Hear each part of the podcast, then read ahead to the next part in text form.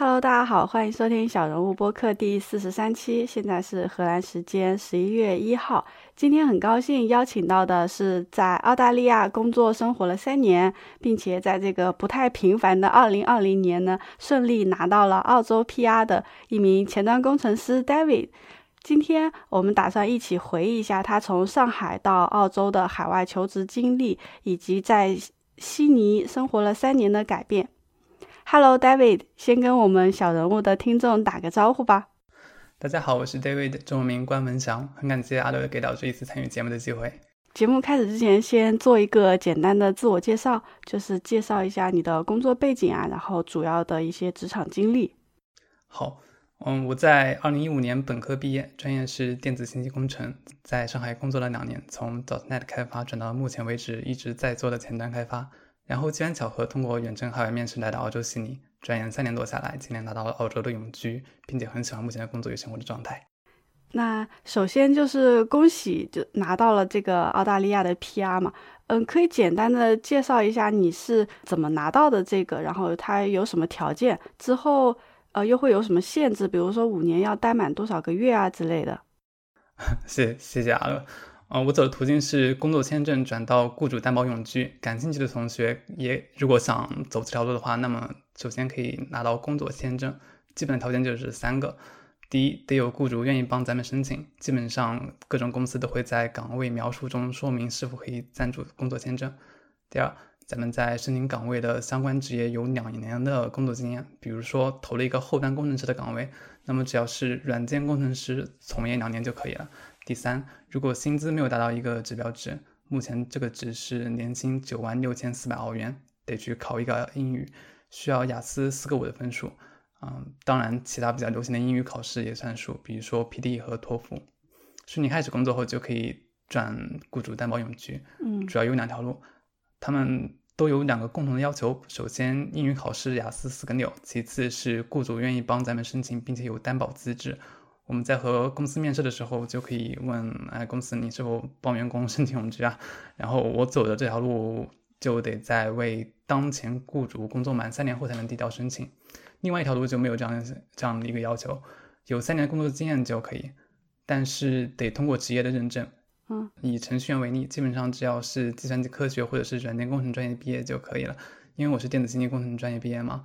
嗯，流程上会繁琐很多，而且当时不是太急的要拿到永居，所以就没有走这条路。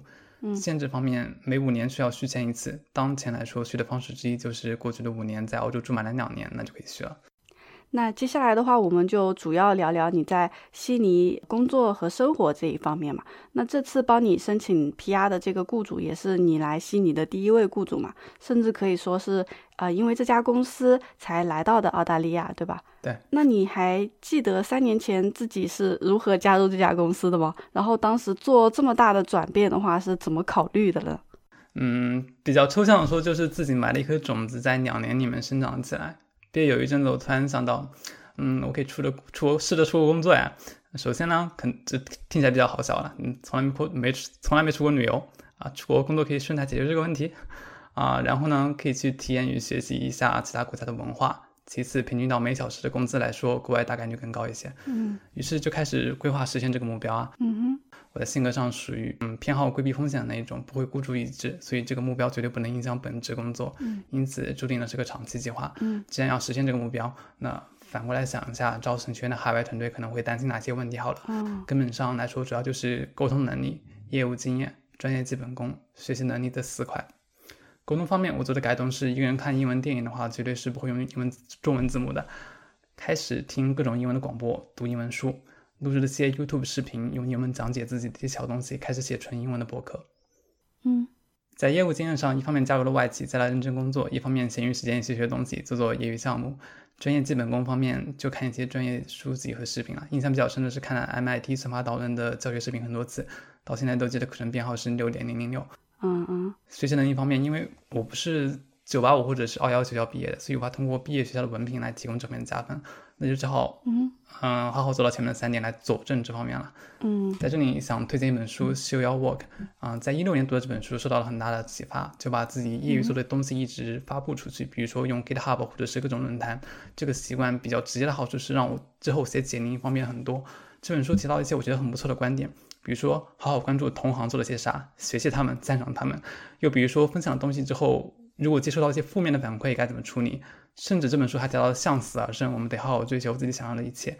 会把这本书的豆瓣链接发给阿乐，拜托阿乐之后分享一下。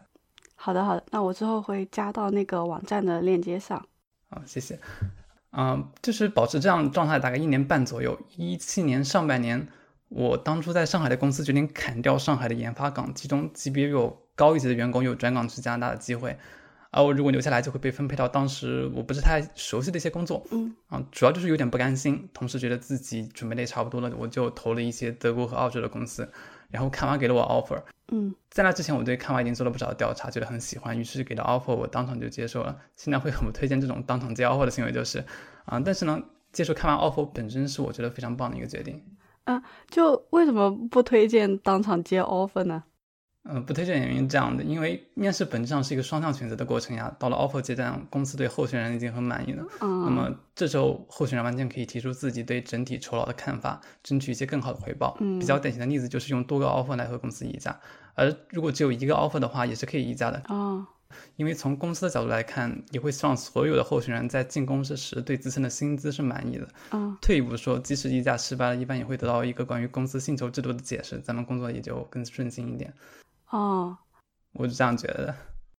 哦，就我刚毕业的时候，就我也不懂，然后就觉得有公司给 offer，好像自己就很满足了，然后打工人也没有什么讨价还价的余地，对吧？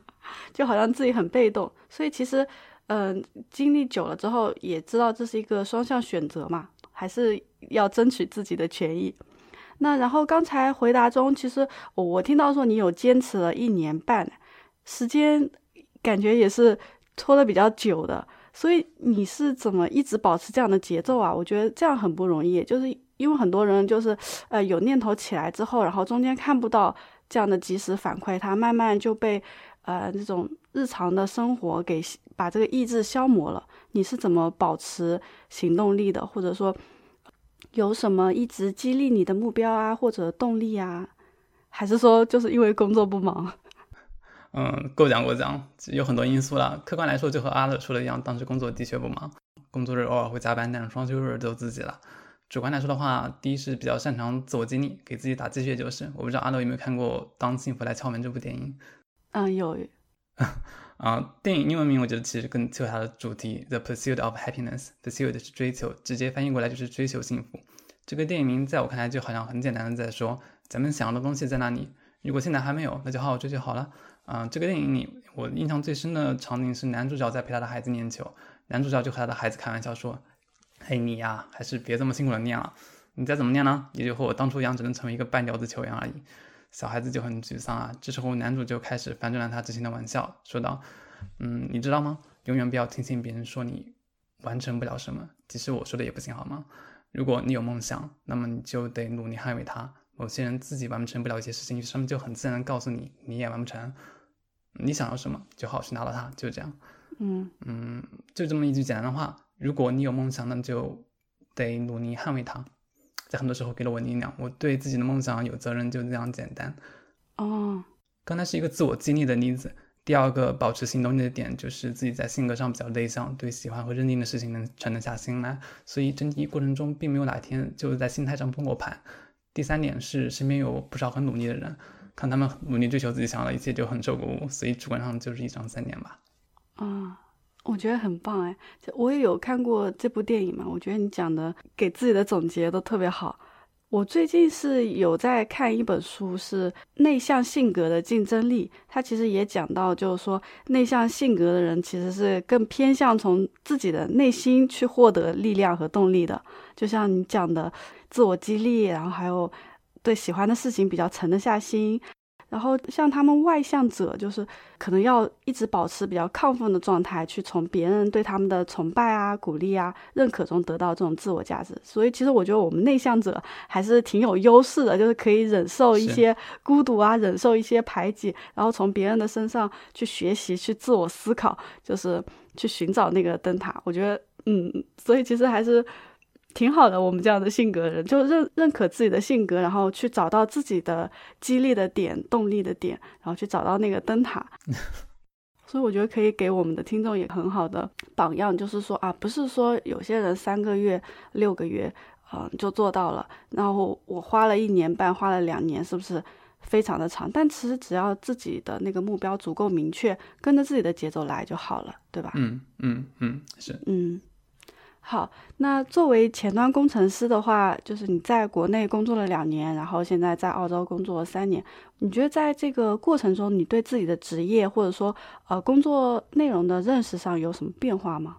嗯，的确有不少变化。不过，因为来澳洲前也在外企工作的原因，在企业文化上过渡是很平滑的。感觉这些变化的本质上是因为工作经验的增长以及看法提供的一些好机会。嗯哼。啊，具体来说，就是在团队协作方面，最开始三年就是完成自己的任务以及做好协作就好了。嗯。而这几年有了带人的机会，今年目前也刚开始带一个新人，也即将会带另外一个。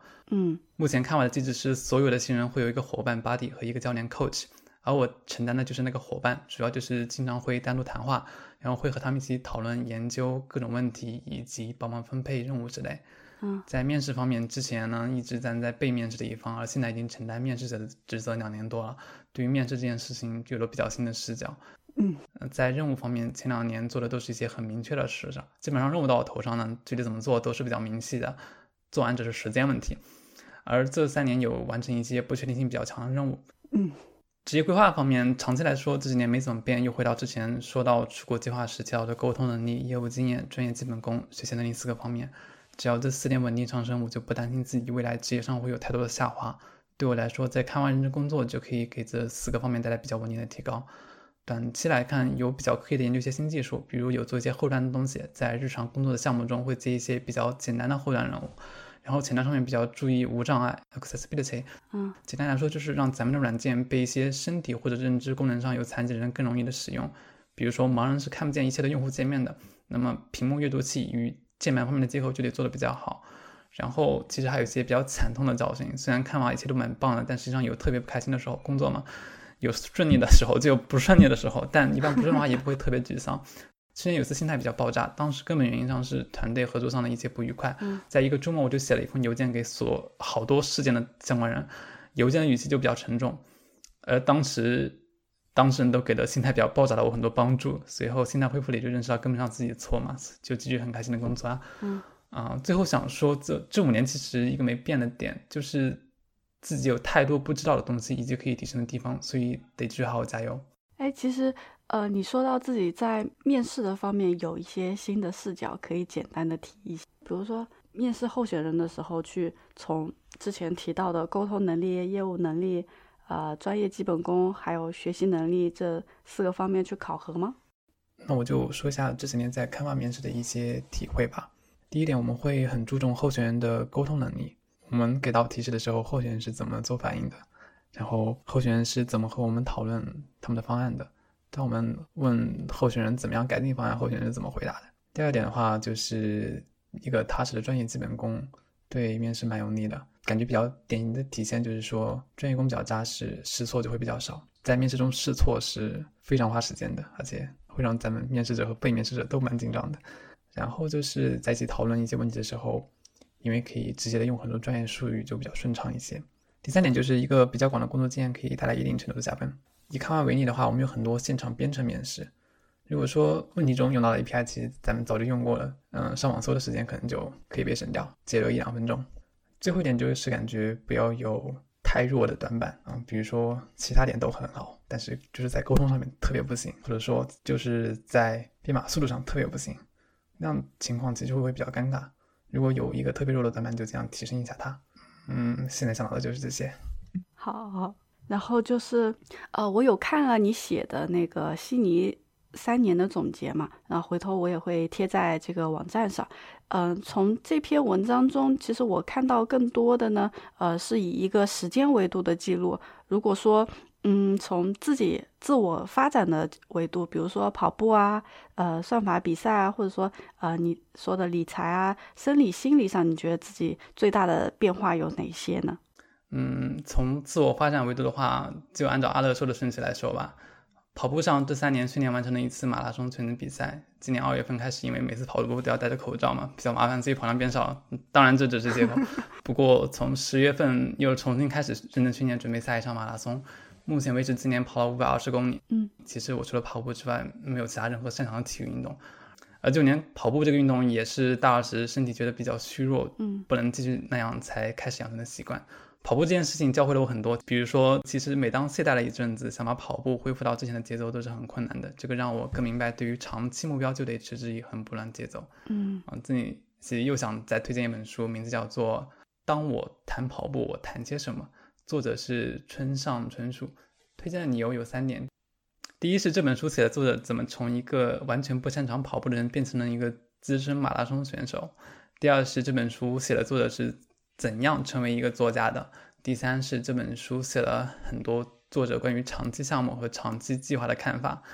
嗯，算法比赛上，这是来到悉尼后才开始的一个爱好，算是自己在专业基本功提升这方面的一个激励。像和马拉松现场比赛一样，算法比赛也是有很多人一起参与嘛，并且能够得到一个客观的排名作为反馈。嗯，主要参加的平台是 Code Forces、LeetCode、CodeGen，然后还有 Advanced Hop Code。有一次还和公司里面几个算法爱好者下班了，就在公司参加一个比赛，挺欢乐的那一晚。嗯，如果有同学想参加算法比赛又不知道如何下手的话，我觉得可以直接试试参与几场比赛体验一下，也可以巩固或者说学习一些算法的东西作为起点。咱们可以看 MIT 的算法导论课程视频，读他们的算法导论教材。啊，这本书其中有一个作者觉得这个教材太难了，所以出了一本算法导论的导论，Algorithms Unlocked。感兴趣的同学可以读一读，嗯，这些东西的链接都会给阿哥。好好。理财上目前还是一个初学者了。三年前我的思维就是，哎呀，努力提升收入就好了，其他该有的都会有。这三年发生的改变就是开始记账，整合自己不合理的消费，该消费的地方自然不要吝啬，但是不合理的消费就会丢掉。嗯，做了市面上储蓄账号的调查，把自己的存款转进了一些更高利润的储蓄账号里，改变的就这么两点，所以和三年前比没有大的长进。嗯，但是同时也在阅读一些理财还有投资方面的书籍，希望这方面未来有更多的提升。嗯。生理方面感觉没有任何的变化，嗯，心理上，心理上感觉有些成长。首先，心态变得平和了很多，嗯，再来悉尼前还是比较激进的，而且有些听不进意见，比较倔，就是。然后呢，现在很喜欢听各种角度的看法，因为觉得毕竟每个人考虑问题的角度和知识储备都有很大的差异，所以每个人往往都有自己的盲区。啊。然后就是对自己个性有了更多客观的认知，最后就是会比之前更希望在心理层面给他人提供帮助。比如说最近在上积极心理学和心理健康的课程，然后过去几年也有读一些心理学方面的书籍，嗯，推荐两个这方面我觉得比较有用的东西吧。第一和阿乐之前提到的内向有关，从个性的角度来考虑的话，有一些现有的系统会将内向外向进一步细分，比如 MBTI 个性测试就是用的比较多的一个系统，嗯。MBTI 的全称是 Myers-Briggs Type Indicator。Myers-Briggs 是这个系统的两个创始人，他们其实上母女关系。嗯，然后 Type Indicator 就是类型指示器。这个系统将个性分为了十六类，内向八种，外向八种。大家可以去 sixteenpersonality.com 网站做一个测试，然后可以得到自己偏向的个性类型。网站里会给出咱们这个个性大概率会有的强项和盲区之类。然后推荐一个 YouTube 频道 The School of Life。The School of Life。啊，对。这个频道你会给出不少心理相关的视频，比如怎么面对压力、面对挫折，又或是关于生工作生活的建议之类。啊，拜托阿乐最后添一下这两个链接了。嗯，好的好的。其实我刚开始看你跑步的时候，就会想说，哎，你会不会有看过这个村上春树这本《当我谈跑步的时候，呃，我谈什么》这本书？嗯，我看了好多遍。看了好多遍，好厉害。嗯，这里面最主要的一个核心也是一个持之以恒，对吧？嗯，就是作者认为，就跑步就是一个自己跟自己比赛的事情，哎他写作也是，所以他就很享受这个过程。对，他就不在乎外界对他的评价。当他把一本书完成的时候，他就战胜了他自己。至于最后他结果，别人喜欢这本书还是不喜欢这本书，其实那个时候他就已经无所谓了。是的，是的，是的。我记得原文是这么写的，他说，像跑步这样的运动。啊，世界顶级选手肯定会和他们的对手较劲，但是作为一般人来说的话，他们就其实是一个自己不断较劲的过程。然后我觉得跑步还有读书也好，这种事情对我来说我很觉得很棒的过程，就是这种事情都可以做一辈子，而且是一辈子不断的和自己较劲的，觉得很棒。嗯，对对对。然后接下来像生活方面的话，啊。就国外工作，我觉得最大的好处就是工作和生活的平衡嘛，然后空余的时间也比较富足，有很多独处的时间。你一般会怎么度过呢？嗯，是用来独处和社交时间都很富足。独处的话，目前来说自己的安排就是学习，比如看一些专业书和各种杂书，看教学视频，然后希望自己比较有针对性的时候会报一些课啊，也会花时间放空，放空就啥都不干，听音乐，让自己思绪随便飘。有时候也会定一个主题，让自己的思绪围着那个主题飘。然后就是跑步啊，做点业余项目之类，也会看一些感兴趣的电影、电视剧还有纪录片。会报一些课，就是心理学啊。现在是一些有网上的课程还是怎样？嗯，其实我觉得有两种类型吧。比如说我现在在上那门课，就是悉尼大学在 Coursera 上提供的 Positive Psychiatry and Mental Health，它是一个五周的课程。然后他上这个课其实可以是免费的，也可以交费。嗯，交费的话就你相当于给自己一个激励，把它完成，毕竟你费都交了，是吧？嗯，交费的好处就是你最后能得到一个认证。然后其实除了这种 Coursera 上的课程之外，还有一些兼职的学位。比如说，澳洲就有一些心理咨询咨询方面的兼职学位可以可以上，但是这个东西我还没有考虑。我现在就想这门考试亚课上完，然后再找一些其他的心理学方面的课学，就这样。挺好，而且现在也出门也不是很方便，就大家都在网络上，有空余的时间多学一点东西也是挺好的。嗯，那现在这样呃一个工作和生活的状态是你比较满意的吗？比较满意现在的生工作和生活的状态啊。嗯，简单来说，工作上没有政治斗争，团队合作比较和谐愉快，工作有一些挑战，但是也没有因为这些挑战影响到了生活，在和同事做不少我觉得很有意义的事儿。然后生活上有很多自己的自由时间，做对我来说很重要的事情，过得简简单单，而且对我而言重要的人过得也都好，生活有不少我觉得很感激的点滴，总之就挺满意的。刚刚讲到说你这个生活中简简单单嘛，因为好像你也是一位崇尚极简主义的人，我觉得这个好像现在也是 YouTube 上比较火的一种生活方式，可以介绍一下你的理解吗？嗯，我觉得极简主义就是简化流程，也可以是用简单方式展现事物的本质。在我生活上，具体来说就是让减少持有的物品，留下真正实用以及带来幸福感的东西。举个例子来说，我只有两双户外的鞋。一双用来跑步，一双用来日常步行。衣服也很少，出去也很少。但是如果一本书我觉得很棒，我会买下它，因为它给我带来很大的幸福感。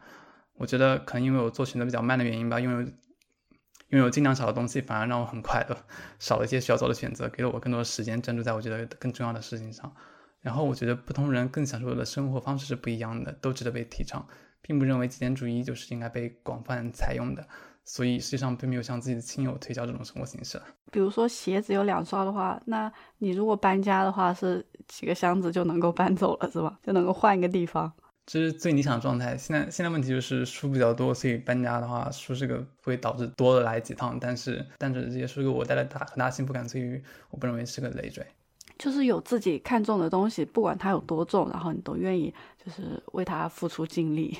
然后最后就非常感谢 David 的分享，自己在澳洲的工作生活经历，还有对自己啊职业啊自我内心的一种思考。如果我们听众对澳洲感兴趣，或者对你们公司 Kava 感兴趣的话，比如说工作机会啊、内推啊，可以联系你吗？嗯，谢谢阿乐，很欢迎大家联系啊，期待和大家一起讨论，共同进步。看完这些各个岗位都在招人，可能也为大家提供内推的机会，或者就是一起讨论关于看完的任何问题。好，最后谢谢 David，下次再聊。谢谢阿乐，拜拜。最后感谢收听小人物，喜欢记得订阅、收藏、分享。有思考和感悟，欢迎发邮件告诉我们：a nobody 点 fm at gmail 点 com。别忘了登录网站 a nobody 点 im，查阅更多相关信息。